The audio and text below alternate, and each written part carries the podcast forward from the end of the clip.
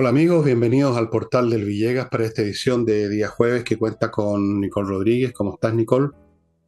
Muy bien, Fernando, muchas gracias, preparándonos para el fin de año. Chuta. ¿Qué es lo que hay que preparar?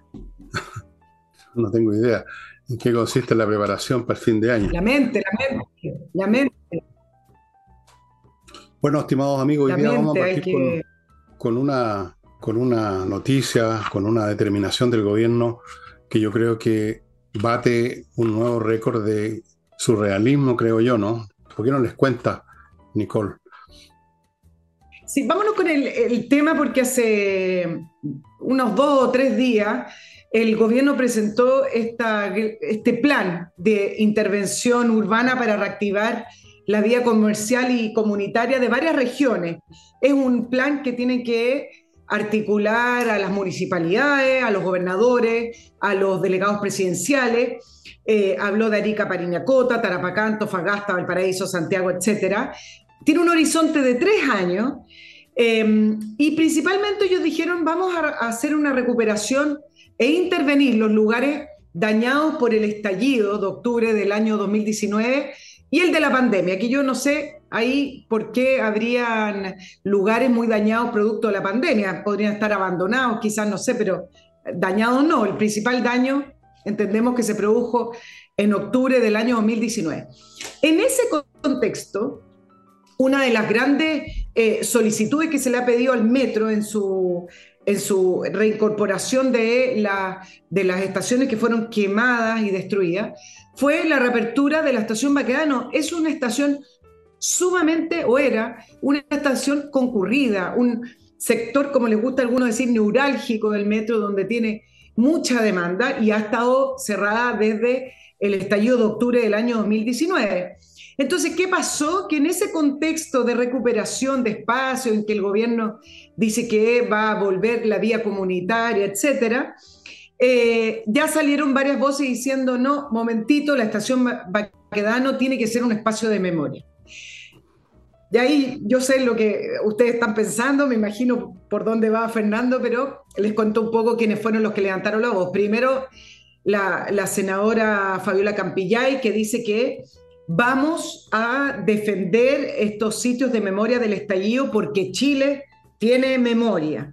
Después dijo, no podemos olvidar lo que ocurrió, habló de nuestra gente. Eh, otro, hay grupos que han intervenido en la estación Baquedano eh, cerrada y la llaman el jardín de la resistencia. Eh, bueno, pero para quienes hemos visto en las condiciones que está esta estación Baquedano, aparte de totalmente destruida, con olor a, a, pipí, si quieren, rayada, llena de bandera, etc., uno se pregunta, bueno, si realmente quieren eh, intervenir los lugares, dejar atrás la violencia y no avalarla, ¿De qué espacio de memoria estamos hablando? Y acá es donde el gobierno constantemente se enreda. Dice que quiere recuperar los espacios, pero a la vez da un paso atrás dándole contexto y dándole algún tipo de dignificación. Ellos hablan mucho de dignidad, de dignificación de estos espacios que están destruidos y vandalizados. Eh, Toa dijo, claro que vamos a abrir la estación Baquedano, pero también es un lugar de conmemoración legítimo. Cataldo, ¿se acuerdan de Cataldo, que el, del Partido Comunista, que iba al Ministerio del Interior y terminó siendo eh, parte de la Subsecretaría de Desarrollo Regional? Dijo que cuando hay pérdidas de vidas humanas y violación a los derechos humanos, siempre hay que recordar, pero otra cosa es el deterioro de la ciudad y el vandalismo. Eso hay que condenarlo. Y acá es donde empieza el análisis y las preguntas. En este caso, en el caso de octubre del año 2019, el vandalismo con eh, la destrucción de la ciudad y con la intervención de estos lugares van de la mano. Son inseparables.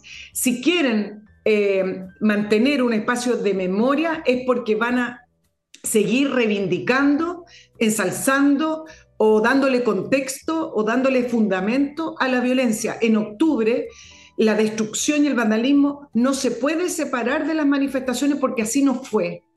No, todos lo vimos eh, y la historia, si bien quieren continuar con este relato, la historia es tal cual como la vimos independiente a cierto relato y cierto discurso que se impuso en su momento. Por lo tanto, poner una plaquita de memoria en la, en la estación Baquedano o llamarlo el Jardín de la Resistencia o como quiera, ¿qué es lo que estamos recordando? ¿Qué tipo de resistencia estamos recordando? ¿Qué tipo de memoria estamos haciendo? ¿A quiénes se está recordando? Yo, principalmente, ¿sabes lo que yo haría, Fernando, si fuera para recordar? Pondría fotos en todas las estaciones del estado en el que quedó el metro, con 118 estaciones dañadas de las 136, con el costo de 255 millones de dólares que nos costó volver a levantar el metro, con un eh, muy buen equipo de trabajo y una gestión fabulosa de Luis de Granch en el minuto en que Sebastián Piñera todavía estaba en el gobierno, con 10 meses de trabajo y pudieron volver a levantar el metro. Para no olvidar que la violencia nunca trae nada bueno, yo pondría esas fotos de las estaciones quemadas y destruidas para recordar lo que vivimos en octubre. Entonces, cuando acá dicen, sí, es legítimo recordar, ¿qué es lo que quieren recordar? Esa estación de torturas que nunca fue. Esa es la, la parte del, y el enredo que se produce con el relato de octubre y el gobierno que da un paso para adelante y algunos para atrás. ¿Qué te puedo decir? O sea, estamos aquí en presencia de personas que viven en otra dimensión cósmica o cómica personas que tienen una visión del mundo que para ti, para mí, probablemente para prácticamente todos los que ven este programa es completamente incomprensible, surrealista. Es decir, partamos por lo primero, conmemorar en un proceso de reconstrucción aquellos que destruyeron. Ya eso suficiente. Luego aparece la señora Campillay, otro de los genios resplandecientes que nos ha brindado la izquierda a nuestro país, hablando de que no hay que olvidar. No, en eso no tiene que preocuparse la señora Campillay porque nadie, ningún chileno normal se va a olvidar del estropicio que personas asociadas a su causa, señora Campillay, produjeron. Personas, usted no probablemente no, no participó en persona, pero usted los aplaude, usted los quiere conmemorar, usted los celebra, usted los admira, en un momento dado los veneraron, las primeras líneas recibidas poco menos que de rodillas en el Congreso Nacional. Cuando se llega a ese extremo, tú simplemente te quedas sin palabras, porque un debate, una discusión con alguien supone ciertos mínimos comunes, ciertos espacios compartidos en, el, plano de la semántica, la gramática y el entendimiento de las cosas. Aquí, con personas que quieren conmemorar la destrucción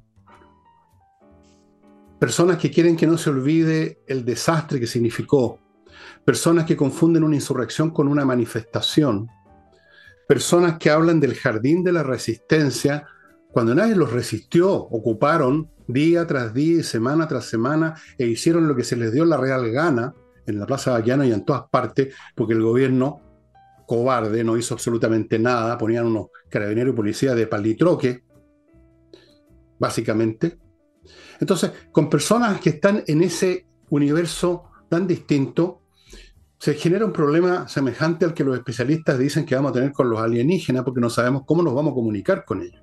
¿Cuál es el lenguaje? Bueno, con los alienígenas por último tendríamos la matemática, que es un lenguaje universal, pero yo dudo mucho que en la izquierda haya alguien que se sepa hasta la tabla del 3 por lo menos, así que ese lenguaje tampoco es posible. La señora Campillay, yo creo que la, yo creo que la rajo con una prueba de, regla de tres simple, no me cabe ni una duda. Entonces, este es otro episodio no de, bueno, tú lo puedes ver como un enredo, como un retroceso, yo lo veo como manifestación de un mundo distinto. Este es otra galaxia, este es, otro, este es otra dimensión. Ahí la gente tiene otras reglas, es un universo donde las cosas en vez de caer suben, todo es al revés. ¿Te acuerdas en eh, las historietas de Batman que había un mundo bizarro donde todo era al revés? Esto es un mundo bizarro el de la izquierda. Van a conmemorar la destrucción en el edificio mismo donde se produjo mayor destrucción. ¿Qué más se puede decir, Nicole? Sobre todo porque en, en la Plaza Baquedano y en el metro Baquedano fue eh, lo que llaman el punto cero, fue como el punto de inflexión. Entonces, efectivamente, hacer una memoria, pero memoria de qué, si eso es lo que todavía uno se pregunta, porque además no son muy específicos, Carolina Tobar no lo es, Cataldo tampoco, incluso aunque es eh, comunista, no, no fue muy claro en decir, pero siempre hablan de la violación a los derechos humanos. Ok, eh, hubo muertos, sí, murió gente. Tú sabes que más o menos eh, en el contexto del estallido y unos meses después, murieron alrededor de 30 personas, principalmente en incendio y en saqueo. En, ese tipo de contexto, acá no, fue una masacre contra la gente que se estaba manifestando y todos sabemos que no fue así. Fabiola Campillay fue afectada por un balín que le entró al ojo, perdió su vista, efectivamente. Eh, supuestamente ella, ella estaba pasando, estaba ahí en el, en el, paradero, entonces eh, para ella es de no olvidar porque le cambió la vía, ok, le damos ese punto. Pero del punto de vista de política pública, de discurso, reivindicar o poner un, un memorial o lo que sea al final es volver a avalar la violencia y, eso es lo que queremos o se ha estado tratando de dejar atrás. Lo que se hizo en octubre del año 2019, aparte de invitar a las primeras líneas, a, invitar a los eh, encapuchados, sacarle fotos como si fueran grandes héroes, fue también el avalar o un llamado a tomarse los espacios públicos, esos mismos espacios que hoy estamos reclamando, porque en el centro de Santiago no se puede vivir. Se avaló la toma de los espacios públicos a gusto de consumidor, porque lo que yo quiero hacer es un derecho adquirido o porque lo que yo quiero hacer corresponde porque es parte de mi dignidad o porque eh, no quiero más abuso, lo que sea.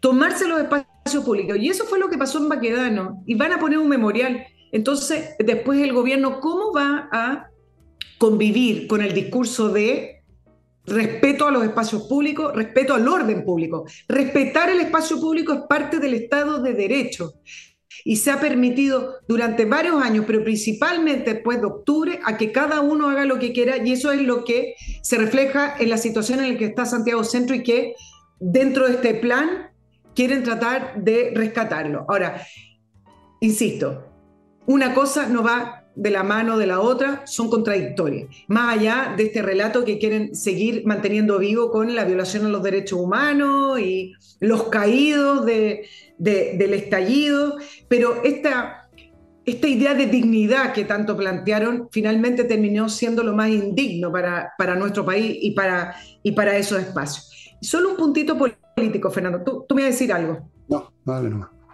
Sí. Un punto político con respecto a, el problema que tiene el, presidente Boric y su gobierno, el oficialismo, con la situación de Santiago Centro. Lo que pasa en Santiago Centro le va a repercutir al gobierno. Por eso es que han salido a respaldar, yo no sé qué pueden respaldar, pero han salido a respaldar la administración de Irací Hasler con respecto a la situación insalubre que incluso algunos han dicho en el Parlamento o invivible que se vive en Santiago Centro.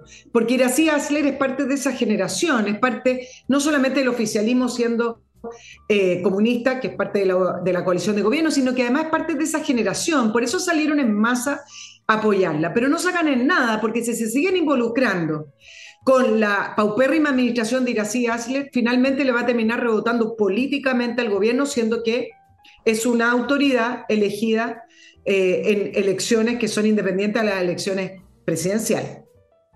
Voy a mi primer eh, bloque, estimados amigos.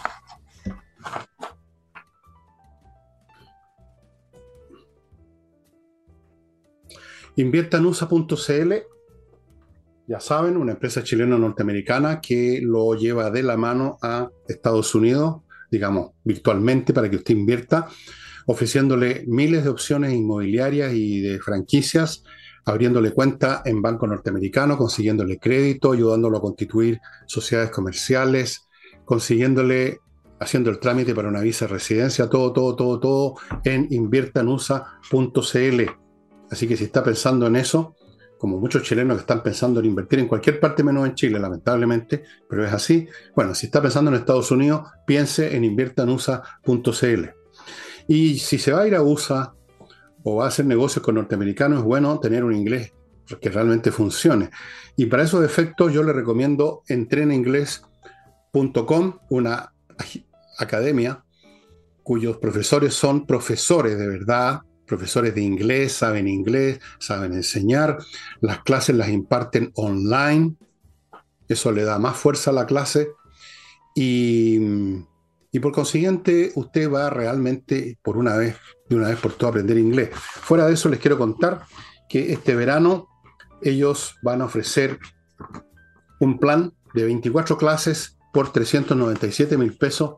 Con esas 24 clases usted sale hablando inglés y sobre todo entendiendo lo que le dicen otros, salvo que sea alguien que habla un inglés espantoso, como el de Peter Seller, así cuando imita a los, a, los hindúes que tienen un inglés para la risa, con todo respeto, ¿ah? me encantan los, la, gente de la India, pero tienen un inglés divertido. Entrenainglés.com.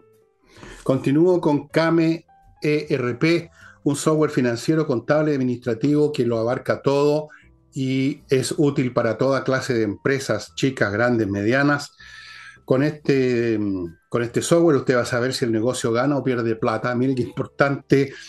Va a saber cuánto le deben los clientes, va a facturar electrónicamente, va a controlar stock de productos, muy importante, procesar remuneraciones, Em, se integra con los bancos, con el servicio de impuesto interno, un montón, un montón de prestaciones. Yo lo invito a que entre al sitio de ellos y vea más detalles de los que yo le puedo dar acá. KMERP, estimados amigos. Y termino este bloque con compreoro.com. Yo que soy el rey de los errores, hago tanto tiempo hablando de compreoro.cl, no, es compreoro.com. Igual ustedes llegaron, pero rectifico. Mi culpa, señor, mi culpa. Compreoro.com, donde usted puede comprar oro en lingotes, monedas, puede comprar plata. Estoy hablando de los metales preciosos propiamente tal, el objeto físico. Lo compra ambos productos, el oro y la plata, 99,9% pureza, certificado por la Universidad Católica, y es una magnífica manera de estar usted a resguardo de los vaivenes financieros y tranquilo teniendo ese resguardo en sus manos literalmente. Sabiendo que en cualquier momento, si usted sale pitando del país, va a poder venderlo en cualquier parte porque el oro y la plata nadie le pone mala cara. Eso se lo puedo asegurar. A mí me encanta el oro. ya, y volvemos. Em, yo quiero insistir en un punto, Nicole, que yo sé que lo he hecho muchas veces, pero hay cosas, las cosas que yo creo importantes que reiterarlas una y otra vez, y es no olvidar nunca que estamos frente a una coalición y frente a una generación, frente a una, una, oleada humana y política que tiene una visión que no coincide en nada con la nuestra. Por eso cuando uno habla del Estado de Derecho, o que no saben, o que no les interesa, o que están, van a establecer un museo de la memoria en, el, en la estación Baquedano, todo eso tenemos que entenderlo como cosas propias de un mundo ajeno al nuestro. Yo he dicho acá, que Chile se dividió en dos mundos que no se entienden en absoluto, que están en estado de conflicto latente y que el día de mañana, lamentablemente, si se dan ciertas condiciones, o más bien dicho, si no existen las condiciones para frenar esto, como ocurre en toda sociedad donde opera la ley y operan las instituciones, si eso no ocurre, vamos a terminar en un conflicto civil de la grandísima puta, lo voy a decir así como se ha visto en otros países, cuando ha ocurrido el mismo proceso de extrañamiento mutuo de dos bandos de la población, que primero se insultan, que luego se agarran a los puñetes, que están, se miran con odio, se insultan, y si se dan las condiciones se llega a las manos. Ha ocurrido en todas las ocasiones en que no se ha sabido cortar este proceso a tiempo porque ha habido un gobierno inepto o un gobierno partidario de uno de los dos bandos o las dos cosas. Y lamentablemente estamos en la opción de las dos cosas. De las dos cosas. Ineptos y partidarios de uno de los bandos, el gobierno del señor Boric. Entonces, no vale la pena reprocharles nada eh, o sacarles en cara que no saben gobernar o que esto, porque ellos vienen a cambiar esto. Ellos no les interesa este Estado de Derecho, ellos quieren cambiar este Estado de Derecho. A ellos no les interesa el orden público, les interesa cambiar este orden público. Para ellos el orden público es el mundo que se vive, por ejemplo, en el centro de Santiago. Si tú hablas con la señora alcaldesa comunista, te va a decir de que está bien que estas personas eh, se ganen la vida vendiendo cosas robadas en la calle, porque finalmente esos ladrones le, robaron a, a, a los capitalistas, que son explotadores, y te va a dar una visión en virtud de la cual está todo justificado. Ahora, como son gobiernos y el país no los ha acompañado en esto, como se demostró el 4 de septiembre, por eso que se encuentran en esta posición que yo expliqué ayer, me parece, de estar atrapados en una especie de cárcel institucional que no pueden cambiar, pero que tampoco quieren administrar, porque no falta de su agenda. Entonces, se mueven, tratan de moverse esta prisión con el palabrerío. Y el palabrerío se manifiesta en Boris, en la señora alcaldesa, en todo, o en la señora ministra de Interior, que tenía que decir una estupidez, por supuesto, como esto de que hay que rememorar la... Bueno, es el único espacio donde pueden hacer lo que quieren porque uno puede hablar lo que quiere. ¿No es cierto? No están con un bozal en la cara.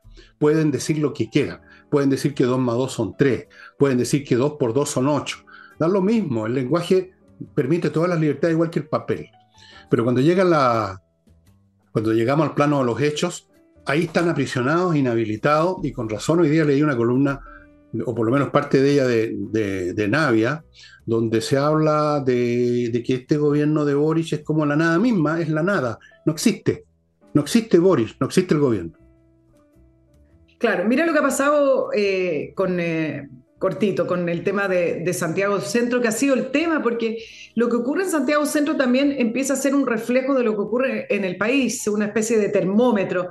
Mira lo que la, serie de reportajes que se le han hecho en el último tiempo con respecto al aumento de los asesinatos, de la prostitución, han, eh, hasta el minuto, en el año que ya está terminando, eh, los, los asesinatos suman 550 mil.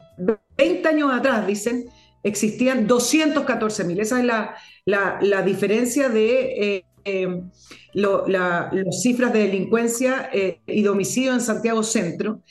¿Y qué es lo que se les acaba de más? La frase de, esta es una situación heredada. Por supuesto que uno hereda. En la política los cargos son la posta. El punto es si yo lo entrego mejor o peor de lo que lo recibí. Y en el caso de Iracy Asler, ha profundizado los problemas porque llegó no solamente con el tema de los permisos a los, a los vendedores eh, ambulantes, sino que además, acuérdate de la frase de democratizar el espacio público, si son las ideas lo que ellos creen. Entonces, en esta línea abrió, la, abrió la, cancha para que entraran todos los que querían entrar y hacer de la ley lo que ellos quisieran hacer de la ley. Y esa es la situación eso es lo de que Santiago. eso es lo que te estoy diciendo hace, rato, que, que, ellos tienen otra concepción de las cosas.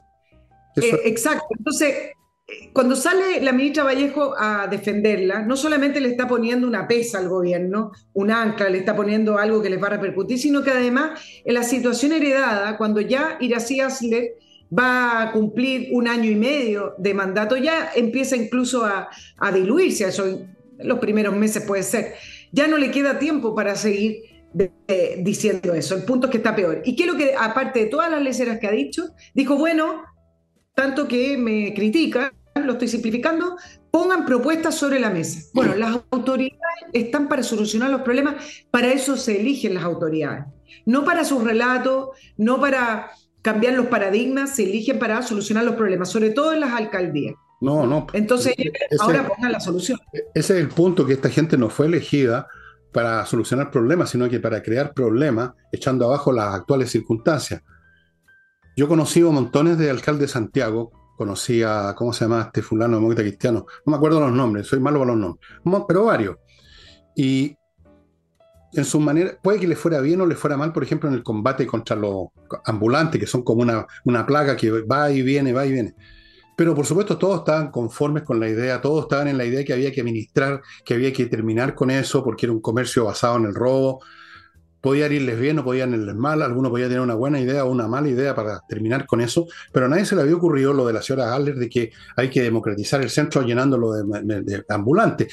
He ahí una vez más lo que he dicho un millón de veces, ya me estoy cabreado de decirlo, es gente que tiene otra visión, son de otro planeta, digamos, ya, para ponerlo simple, son de otra dimensión, tienen una concepción totalmente distinta al mundo. Si ustedes hablan con la señora Haller o con el señor Boric de este tema o de cualquier otro, ustedes se van a dar cuenta que no coinciden en nada.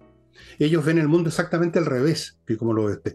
Para, lo que para ustedes es un, un, tipo que está eh, destruyendo el centro y que está vendiendo artículos robados, para ellos es un compañero, un luchador social o una expresión de la soberanía popular. Lo que usted ve como asesinatos en la macrozona sur es territorios liberados, son combatientes Y así sucesivamente. Lo que usted ve como el colmo de la perversión en, una serie de temas sexuales, para ellos es una liberación, es un paso hacia adelante. Bueno, ayer comenté el tema de las tesis. Traté de ser lo más frío y objetivo posible, pero por supuesto hay personas que no, no ven el programa entero, no entienden lo que uno está diciendo y creen que yo poco menos que estaba defendiendo las tesis pedófilas, que no es el caso en, mucho, en ningún sentido. Pero en fin, es un mundo al revés pero fíjate que yo he llegado a una, poco a poco, una conclusión, Nicole, que es bastante consoladora. Y te la, no sé si te la confieso. Confiésala, por favor. La confieso. Creo que de aquí al final del gobierno de Boric no va a pasar nada especialmente brutal, sino que simplemente el país va a seguir arruinándose, pero suavemente, gradualmente, como ha estado ocurriendo. No va a ocurrir nada más allá de eso. Digamos, muy probablemente, y este, ese gobierno va a terminar y va a ser políticamente masacrado en todos los planos en la próxima iteración política de este país, y esto va a ser recordado como una pesadilla. En el intertanto de ese proceso de destrucción, de autodestrucción de este gobierno, que ha sido incapaz de llevar a cabo la revolución y también ha sido incapaz de administrar el país, puede que algunos sectores extremos traten de aumentar la violencia, traten de volver al camino de la violencia y volvamos a ver a las primeras líneas. Pero como hay otras circunstancias, no va a ser tan sencillo, a pesar de, a pesar de que están en el gobierno.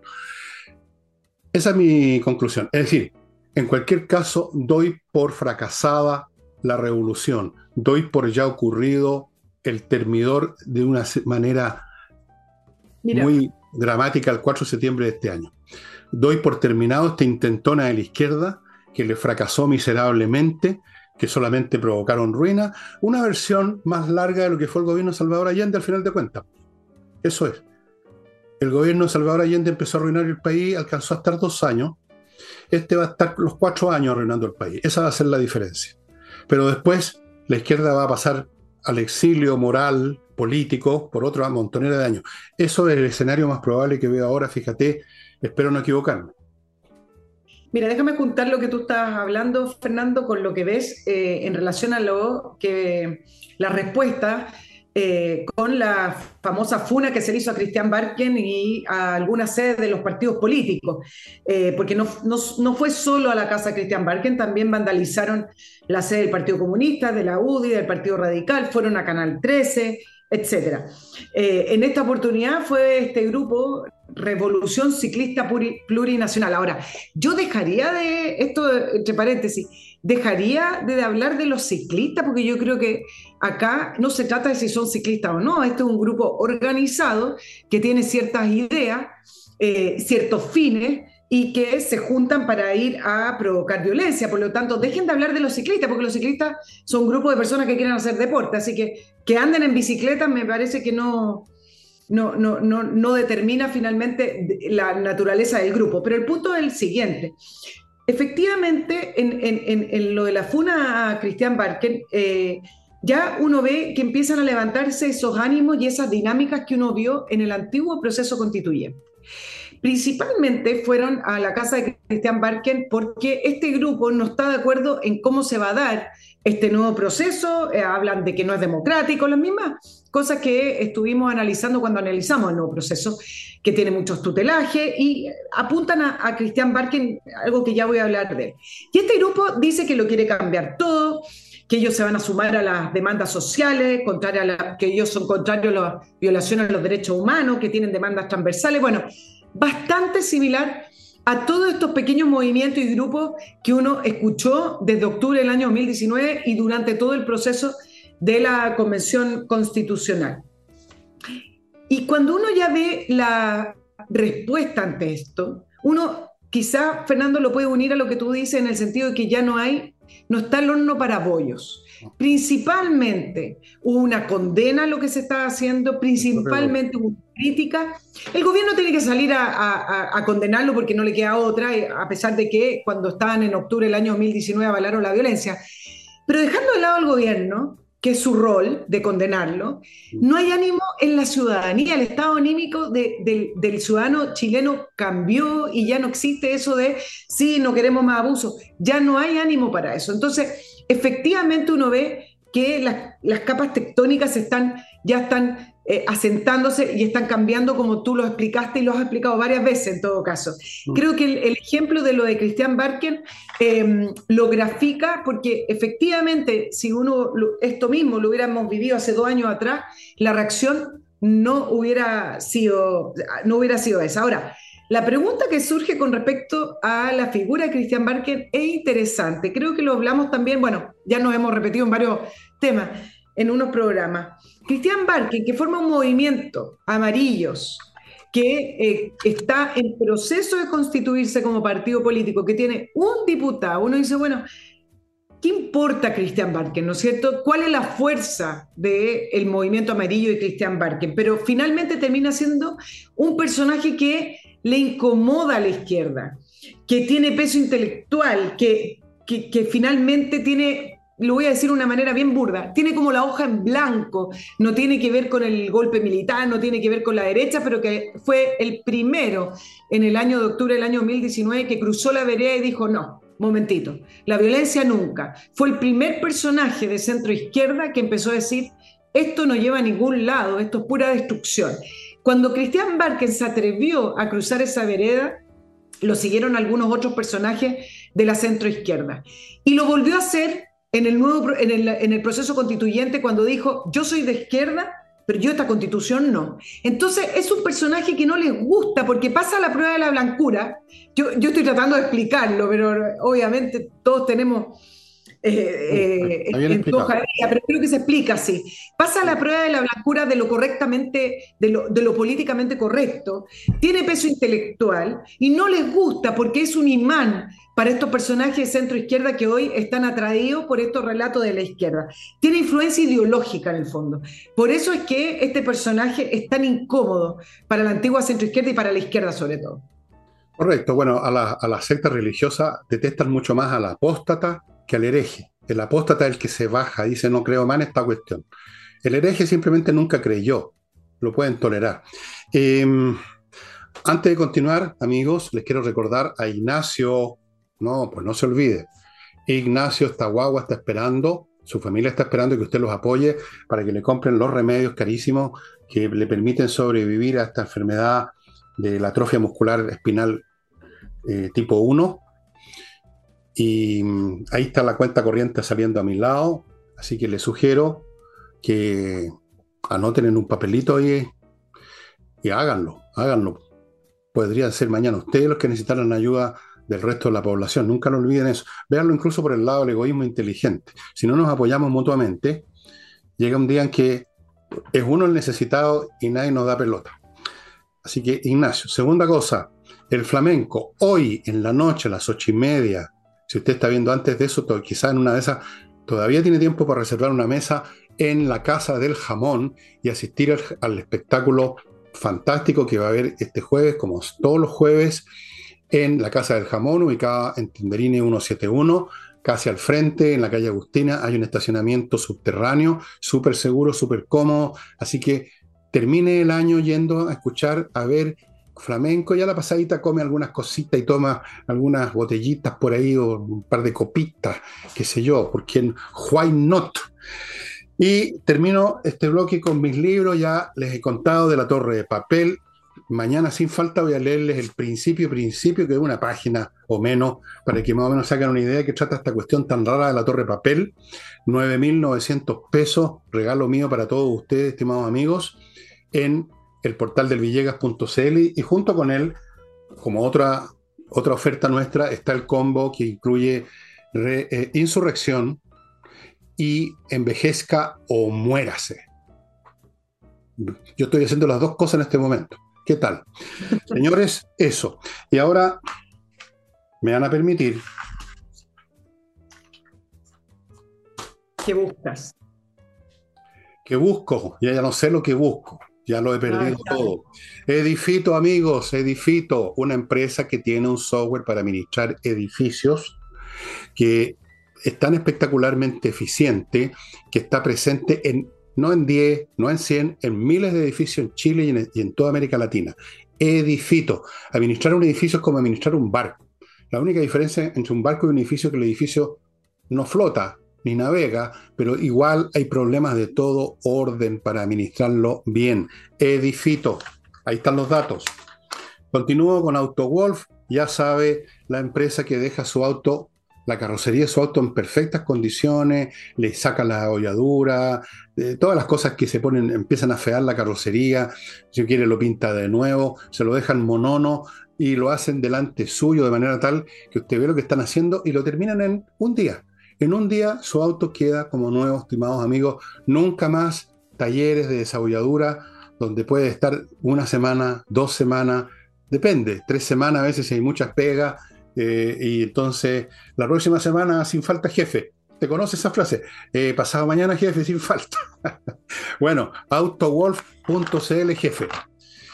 Continúo con espacioajedrez.com, el sitio manejado, creado por mi amigo Pablo Tolosa, maestro internacional de ajedrez, un hombre very bright, muy simpático, los cursos de él son muy buenos y les ofrece la segunda partida de estos artículos a precios ridículos y además cada uno de estos productos, el ajedrez, los relojes digitales, etcétera, va asociado con tres membresías gratis, por supuesto, a cursos y actividades para toda edad. Les sugiero que entre Espacio Ajedrez, además, porque están partiendo un montón de cursos eh, o están por partir. Hay cursos para todos los niveles, para todas las edades, por supuesto, para todos los 40 o 50 sexos que hay hoy en día. You name it. Continúo con tepille.cl, la empresa de vigilancia especializada en, la vigilancia de edificios corporativos, casas centrales, casa matriz, oficinas, qué sé yo, de empresas. Usted sabe que han desvalijado a muchas, y más que lo, que se llevan, que puede reemplazarse fácilmente a veces, eh, el problema es la información que se van los computadores y todo. En fin, es un, es un desastre por una empresa que los desvalijen. Así que tpille.cl, una vigilancia realmente espectacular. Yo los invito a que entren en el sitio de ellos y vean la sala de control que tienen y se parece mucho a la NASA. Montones de expertos con computadora, con pantalla. Ellos no solo vigilan, sino que disuaden a los ladrones, potenciales ladrones, los hacen salir pitando de ahí. Volvemos con Nicole. Estábamos en... Estábamos tratando de hacer esa relación entre el cambio y el, del estado anímico de, la ciudadanía, de nosotros los chilenos, ah, cómo se reaccionó con esta funa. Que dicho sea de paso, dejemos de hablar de funa, porque la funa es algo bastante menor a lo que está ocurriendo. Acá son grupos organizados que se eh, reúnen para poder ir a amedrentar amenazar y que utiliza la violencia. La FUNA tiene otras características. Y en esa línea es que estos grupos deberían tener responsabilidades, ¿no es cierto? Bueno, esta, esta FUNA entiendo que eran cuatro personas, que fueron detenidas las cuatro. Sí, pero no, no eran cuatro, detuvieron a cuatro, era un grupo grande. Era un grupo, bueno, pero detuvieron, antes no se detenía a nadie. Vamos a ver qué pasa, por supuesto no va a pasar nada, van a salir libres, ya está, deben estar libres. Pero aunque sean, en vez de cuatro, sean 40, el hecho es que ya no hay em, no tienen arrastre con el público. Esa es la cuestión. vivimos otro, otro, otro espacio anímico. Yo en muchos programas hablé de estas ondas psicológicas, lo que llamé las transformaciones psicopolíticas que iban a producir el rechazo, tal cual, para que vean ustedes que soy bueno para equivocarme, tal cual. También hablé de los desplazamientos de las placas tectónicas, porque son cosas que no se ven, van por debajito.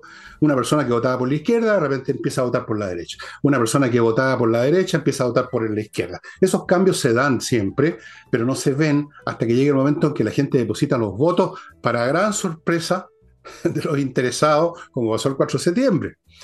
No hay agua en esa piscina para revueltas, pero igual, Nicole, pueden haber grupos como estos que van a intentar otra vez encender la mecha. Al otro lado de la mecha no hay una, Santa Bárbara repleta de pólvora, pero van a tratar de encender la mecha. Y, y pueden haber grupos aún más violentos que recurran a métodos aún peores, incluyendo crímenes. Vamos a ver, porque van a exasperarse ante el hecho evidente que el gobierno que lo iban a usar como un instrumento para la revolución, gobierno que a su vez iba a usar como instrumento la proposición, fracasó ya si ya fracasó. Oye, esto, el gobierno en este momento es como esa película Muerto, ¿cómo era? Muerto caminando, ¿cómo se llamaba la película? Eh, muerto, caminando, sí. y, en esto de. En este asentamiento de estas placas que tú dices, se produce esta desconexión entre el gobierno. Y, y acá le voy a dar un punto al gobierno. El presidente Boric, haciendo una proyección también del, del 2023, el presidente Boric fue electo con la mayor cantidad de votos en la historia desde los 90, con 4,6 millones de votos en voto voluntario. Eh, la segunda vuelta fue eh, una segunda vuelta con la mayor cantidad de participación en voto voluntario, con 8 millones de personas, fue un 55,6% del padrón. ¿Y cómo fue electo el presidente Boric? Eh, acá es donde yo le doy el punto, no, no porque considere que está bien lo que está haciendo, sino que le doy el punto en la desconexión que se le ha producido y que todavía no, no logra hacer la bajada. Y que creo que no lo va a hacer, porque eh, finalmente, leyendo una entrevista que dio, porque estamos en la semana de resúmenes, de recuento, le preguntan con respecto a lo que él cree ahora, la agenda, y él vuelve a mencionar que si bien va a ir más lento, que el 4 de septiembre fue eh, un, momento de, de, de, pausa, etcétera, él todavía sigue creyendo que hay que superar el neoliberalismo, que hay que superar el Estado subsidiario, lo dice la entrevista en el diario financiero, eh, y dice que llegó al gobierno para gobernar, para hacer las reformas estructurales.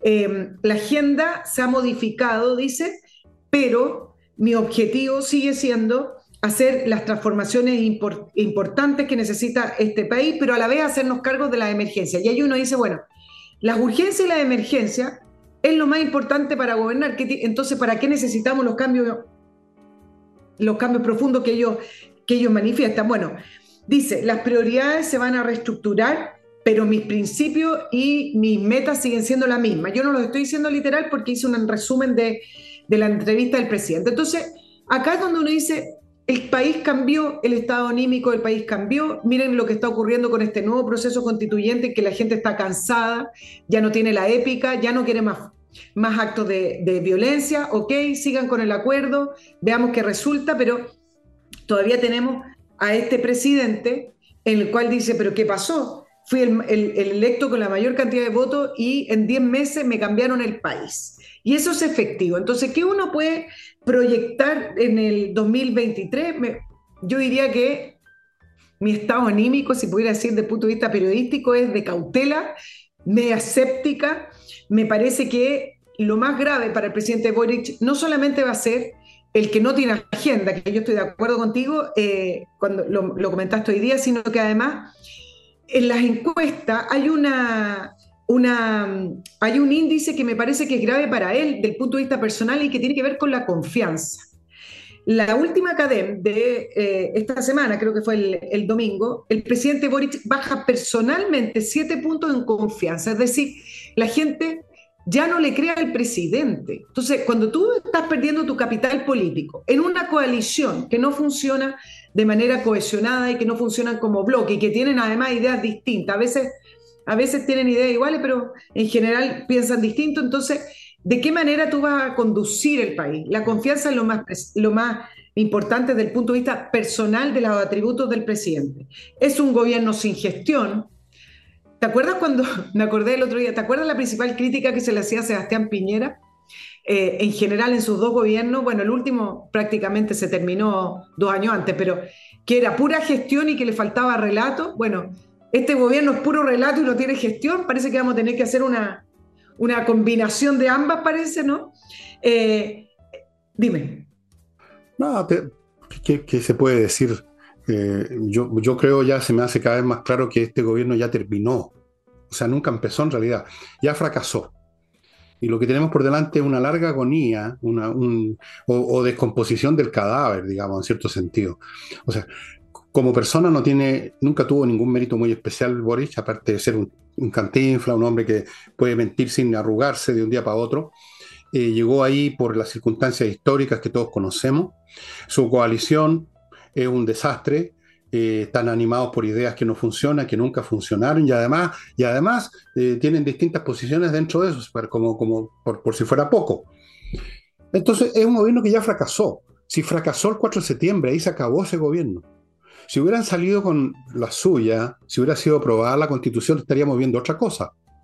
estaríamos viendo muy activo al gobierno, muy activo a, a Boric y haciendo cosas, haciendo las cosas que querían hacer. Ahora no pueden ser revolucionarios, no pueden ser administradores, no pueden ser nada, salvo el tiempo que va pasando con deterioros crecientes de políticos de ellos, lamentablemente también con deterioros crecientes del país, que se mantiene todavía flotando, pero haciendo agua por todos lados, con el señor Marcel, que parece que está con una, está con el, corazón puesto en otra parte, me dicen últimamente, achicando con una, achicando con una cucharilla de té el agua que entra por todos lados a la embarcación, a la nave del Estado. Este es un gobierno que ya terminó. Este es un gobierno que ya fracasó. La iniciativa revolucionaria y transformadora profunda fracasó por mucho que Boric quiera exorcizarla, quiera convocarla, invocarla, no va a resucitar. No, Lázaro aquí no va a resucitar. Lázaro no. No. Cristo más resucitó a Lázaro, pero una vez que se murió por segunda vez, Lázaro no lo resucitó nadie. No lo va a resucitar la revolución Boric. No van a hacer nada más que acumular unos cuantos estropicios más, quizás muchos estropicios más, de aquí al fin de su gobierno. Y va a ser recordado en los anales históricos de este país como uno de los peores periodos por los que pasó Chile, no solo por él y su coalición, sino que por esta generación mal educada, arrogante, ignorante y a veces totalmente necia, que puso a esta gente en el poder y que llegó también al poder, porque los vemos por todos lados, en la mueblería La Moneda, en los ministerios, por todas partes. Pero antes de continuar, estimada Nicole, tú me vas a permitir, si me das permiso, si no, no. Si me das permiso, voy a mi próximo bloque. Vamos, adelante. Me das permiso, adelante estudio. Adelante estudio. Clima, estimados amigos, climatice su casa como la gente, como corresponde al siglo XXI, y tenga días agradables en invierno, en verano, no dependa de los meteorólogos, no dependa de las alarmas del gobierno, de las luces rojas, tenga la casa al clima o a la oficina al clima que usted quiere, con el mejor sistema de climatización del mundo en este momento que lo tiene en Chile, miclimo.com. Continúo con Salinas Yojeda, un buffet de abogados especialistas en temas civiles. Como son especialistas, tienen muchos éxitos. Es cuestión que ustedes vean, porque estos resultados ustedes pueden, pueden verificarlos en la red. Y eso es el resultado de su especialización en los temas civiles, que son la mayoría. Si usted está metido en algún en lío, probablemente va a ser civil, a menos que haya matado a su suegra o su marido, cosa que está de moda. Pero último, continúo con fastmark.cl, una empresa courier que desde Miami le trae a Santiago por vía aérea marítima lo que su empresa necesita, o si usted es un individuo común y corriente que compró algo en una tienda en Estados Unidos, también le van a traer su paquetito, tienen servicio de paquetería. fastmark.cl. Ok, Go, ahead. Continuando con el análisis que estábamos haciendo, te decía que mientras más alta la expectativa, mayor es la caída si tú no la cumples. Ah. Y efectivamente, esta era la generación de recambio, esta era la política de recambio. ¿Y qué hemos recibido en el año 2022? Lo que ha hecho que algunos analistas llamen el año 2022 como el año de la mayor desilusión no solamente de esta generación de recambio de la política, sino que con el propio presidente Boric, que ha sido la gran desilusión del año 2022. Entre paréntesis, otra desilusión, el proceso constituyente para quienes creyeron que iba a ser la solución a, los problemas del país, o por último, que iba a traer una mayor o mejor convivencia. Otra desilusión del año 2022, el año perdido, decían algunos. Entonces, efectivamente, 10 meses gobernando y lo único que uno ve son las viejas prácticas de la política, pero con peor gestión. Entonces, e, el año 2023 lo que uno puede proyectar es que no va a haber mucho más cambio. Ellos son lo que son, ellos creen en lo que creen. Mira, con respecto a, seguir profundizando el tema de que quieren cambiar el neoliberalismo sin ni siquiera poder analizar si efectivamente lo que vivimos es neoliberalismo o no. Entonces, el año 2023, si bien estamos saliendo de ese peligro que constituía la propuesta de nueva constitución. Algunos me van a decir, pero Nicole, estamos entrando en un nuevo proceso. Sí, pero viene distinta la mano. Pero vamos a entrar en un año muy complejo económicamente, que va a ser lo que principalmente le va a repercutir al gobierno y en las crisis que se van a seguir profundizando, como la crisis de salud, educación eh, y seguridad. Como yo dije y lo mantengo, anuncié que a mediados de año más tardar ya no va a estar Marcel en Hacienda. Porque ese va a ser uno de los una de las manifestaciones de la crisis económica del año que viene. Porque en vista de la cesantía, de las empresas que quiebran, de la plata que se va, de las inversiones que no vienen, de las empresas que cierran y todo eso, eh, Marcel va a insistir con mayor fuerza, supongo, a menos que ya se haya convertido completamente al credo marxista o revolucionario, va a insistir en medidas que van a chocar aún más frontalmente lo que lo hacen hasta ahora con la horda que está en la modelería La Moneda. Y entonces ahí va a producirse una situación en la que o Marcel se va por su cuenta o le dicen chao. Yo lo veo venir, lo veo venir como si yo fuera, no sé, un visionario en una ola de cristal. Lo veo venir. hasta le podría dar el mes y la semana, casi. Porque es cuestión de estudiar, esto es, muy fácil, es cuestión de ver las coyunturas y multiplicarlas por la situación y entonces ahí uno ve el resultado. Mediados de mes, acuérdense lo que les estoy diciendo. Acuérdense. Y ahí les voy a echar en cara otra vez que yo soy Nostradamus. Pero en una de esas no ocurre, ¿ah? está bien. Pero da lo mismo. Si no ocurre, igual igual vamos a tener un gobierno aún más entrampado en su impotencia para ser revolucionario y en su incapacidad para ser administrador. Y por lo tanto envuelto en, una en un fárrago de cantinfleo que cada vez menos gente le cree, como tú acabas de mencionar, y que se refleja en las encuestas. Ya, ya se ha convertido, creo que lo dice Navia, yo creo que se convirtió Boris no solo en un personaje que nos da confianza, se ha convertido en una personalidad, en un personaje cómico, se ha convertido en una caricatura como presidente. Navia, que es un hombre muy cuidadoso lo que dice, hablaba, sacó, le sacó a relucir este que no, se sabe ni vestir, porque anda con la camisa, con los faldones de la camisa así, así flameando al, viento, como si fuera una gracia, como si ponerse, no ponerse corbata fuera una gracia. El país va a cambiar, fíjate, porque el presidente no usa corbata. Qué inteligentes son, por Dios. Claro.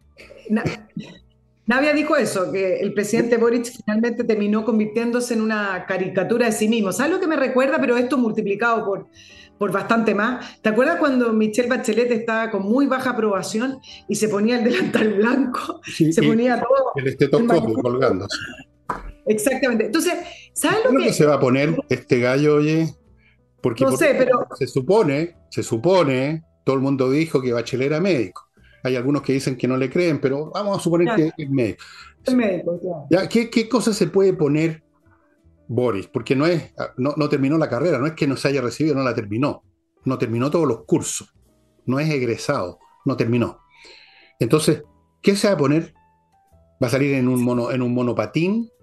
¿Esos eléctricos que están ahora? Eh, ¿qué, qué, va a hacer? Se va a poner una, Miren lo que ha terminado políticamente a propósito de qué se va a poner. Se, ha terminado siendo, por lo menos en este primer año de, de, gobierno, considerando que termina el año, yo sé que no cumplió el año calendario, eh, una mezcla entre Michelle Bachelet y Sebastián Piñera. ¿Y por qué digo esto? Acuérdate que Michelle Bachelet inauguró la era de las mesas, ¿te acuerdas? Cuando no tenía solución a los problemas, ella convocaba a mesas, a cabildo y todo esto. Entonces ganaba tiempo porque pareciera que estaba haciendo cosas y no. ¿Qué es lo que hizo Sebastián Piñera en el gobierno 2?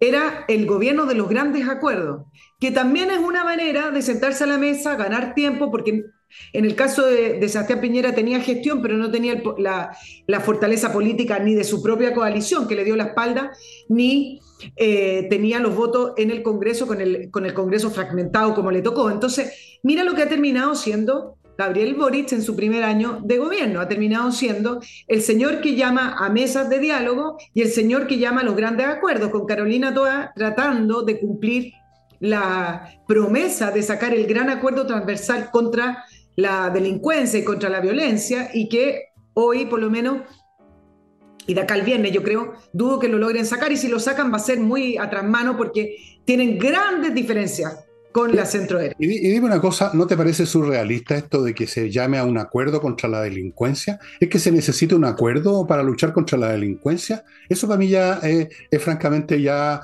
eh, hablar en chino. Un acuerdo contra la delincuencia, fíjate, a ver si mañana inventan un acuerdo contra el cáncer. En una de esas, pues, para luchar contra el cáncer, un acuerdo contra el COVID. ¿Qué te parece?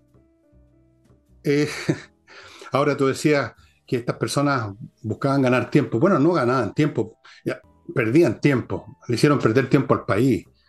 Ganar tiempo, ganar tiempo posponiendo una solución no es ganar tiempo para mí, es perder el tiempo. Todo el tiempo que uno se demora en tomar una solución es una pérdida, no es una ganancia. O sea, francamente, yo lo veo al revés.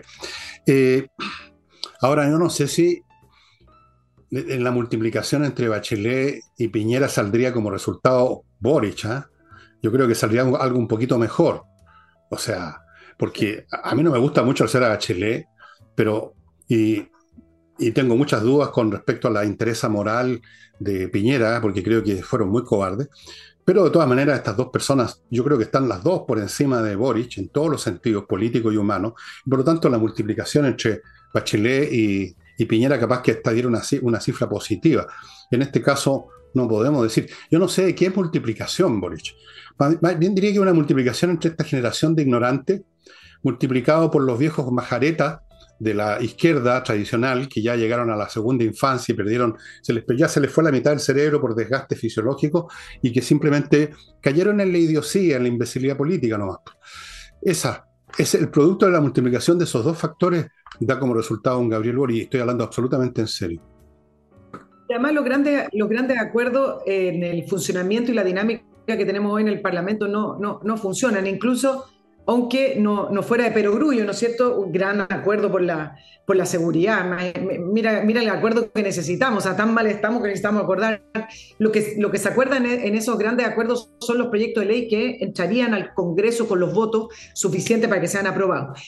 Y así como mal funcionó en el gobierno de Sebastián Piñera, peor funciona acá. ¿Por qué? Porque hoy en día sentarse a la mesa con los presidentes de los partidos, con las fuerzas políticas, no te asegura nada, porque está tan fragmentado el, Congreso que ni siquiera ese gran acuerdo, al entrar al Congreso, cumpliría con la seguridad de que vaya a ser aprobado. Entonces sí es perder el tiempo. Bueno, y no, solo eso, además, ¿eh? además de eso que no van a llegar a acuerdo, supongamos que llegaran a acuerdo un acuerdo verbal, porque los acuerdos son cosas que se estampan en un papel, se firman y luego salen tomados de la mano como por Lolo. La cuestión es que en Chile el nivel y la clase y la calidad y la cantidad de problemas que tenemos requieren medidas bastante duras. Por ejemplo, en el plano de la seguridad requiere medidas durísimas en la macrozona sur y duras en el resto del país. En el plano de la economía se requieren medidas duras de disciplina laboral, empresarial y financiera. Se requieren medidas que no son simplemente el tipo de cosas tibionas que salen de los acuerdos. Se requieren medidas decisivas en blanco y negro porque en esa situación nos pusimos, como dice ese refrán, a grandes enfermedades, grandes remedios, no, no aspirina. Entonces, los políticos toda esa tribu, todo ese mundillo que se tienen a sí mismos referente, no son capaces ni porque, ni aún si se ponen de acuerdo, de solucionar los problemas de Chile en este momento. No son. Porque, por ejemplo, te pongo un tema que tú mismo has puesto mil veces. Se ponen de acuerdo en que hay que mejorar el tema de las pensiones. Ya. Pero, por ejemplo, una medida que sería necesaria es postergar la edad de jubilación que, es una medida dura, pero necesaria, se está haciendo en otros países, ¿lo harían? No, no, no, jamás lo harían. Ese es un solo ejemplo. Mira. Después te doy otro ejemplo. Se ponen todos de acuerdo en que la educación tiene que mejorar. ¿Se atreverían a expulsar a los alumnos que se convirtieron en, en combatientes y que destruyen la vida estudiantil? No, pues no se atreverían ahí nos topamos con un tema que ya incluso va a las vísceras políticas de esta gente, a la formación o a la deformación más bien. Esta gente, este estamento humano llamado clase política, no está en condiciones, ya sea se pongan de acuerdo o no, de resolver los problemas en este momento a los que hemos llegado, en gran parte por culpa de ellos, en, parte también por procesos que venían de antes. Eso es. Oye, déjame terminar para darte el final del programa entero a ti, para tú. Siempre te quedan dos puntos, a ver si los alcanzas ahora. Amigos, patriciastocker.com. Si usted inventó algo, por ejemplo, el nombre de su pyme, que es ya una invención, póngase en manos de patriciastocker.com, un grupo de profesionales que van a encargarse de todos los trámites para inscribirla en Chile, en el extranjero. Luego usted se olvida el asunto, pero ellos van a estar pendientes de conservar esa firma, esa marca, de defenderla, de renovarla, de todo, y usted puede dormir en paz. patriciastocker.com. Esta es una cosa que mucha gente no piensa en ella, pero es bien importante. Continúo con la Club esta fábrica chilena que produce estos detergentes, de los cuales les he hablado muchas veces, y que ahora está agregando un nuevo producto, un pack para las piscinas con todo lo que necesitan las piscinas para que estén transparentes. O sea, el cloro líquido, el cloro en pastilla, el alguicida, el decantador, todas esas guarifaifas que son necesarias para que su piscina esté en buenas condiciones. Este pack va, se entrega gratis, sin costo de entrega, quiero decir, por supuesto que hay que pagar el pack, pero sin costo de entrega aquí en Santiago. Y termino con el corredor inmobiliario más rápido de Chile, Ángel Hey, que tiene un personal especializado, tiene técnicas distintas a los corredores comunes y corrientes, y eso le permite hacer lo que muy pocos pueden hacer hoy en día, que es vender. ¿ah? Por Dios que está siendo difícil vender inmuebles. Por eso que yo le recomiendo que ya ni siquiera se trata de rapidez, se trata de vender. Y Ángel Hey es capaz de vender. Y ahora todo el programa en manos de Nicole. Un minuto. No, mira. No, te quedan como tres. tres minutos. iba a hablar acerca del aumento del costo de la vía, pero de repente pensé, dije, bueno, estamos terminando el año 2022, ¿cómo no vamos a ser un poquito más auspicioso? Pero vi que para, para muchos el, el, problema, no para muchos, va a ser en realidad para todos, el aumento del costo de la vía en Chile es tremendo. Y resulta que a partir del primero de enero, eh, se empezará a cobrar IVA a los servicios profesionales. Em, eh, no quiero entrar en el detalle, pero solamente quedaron exentos algunas áreas de salud, en el caso de salud ambulatoria, transporte y educación. Todo el resto, que antes no pagaban el 19% del IVA, hoy a partir del 1 de enero lo van a empezar a pagar. Entonces después nos preguntamos, y decimos, oye, ¿por qué está tan caro Chile? Y le echan la culpa a los empresarios, le echan la culpa al modelo. No, es porque nos están ahogando en impuestos. Los impuestos finalmente terminan siendo lo que más ahoga las economías y lo que termina aumentando el valor de las cosas. Y Chile está muy caro, está casi inasequible. Están reclamando los gremios, están reclamando los colegios profesionales de abogados, contadores, porque además hay eh, un enredo de quienes sí tienen que pagar, quienes no tienen que pagar. Algunos hablan de arbitrariedad del servicio impuesto interno, porque en las respuestas que fue eh, enviando el servicio impuesto interno, eh, en algunos casos sí pagan, en otros casos no, pero no de la naturaleza del servicio profesional, sino más bien de la naturaleza de la sociedad. Bueno, es un enredo. ¿Qué es lo que quiero decir yo esto? Que el gobierno excusándose y argumentando que esto fue una decisión y fue una política y fue una implementación del gobierno Sebastián Piñera que es real, dice y se lava las manos y Marcel dice, pero no vengan a decir ahora, entonces el...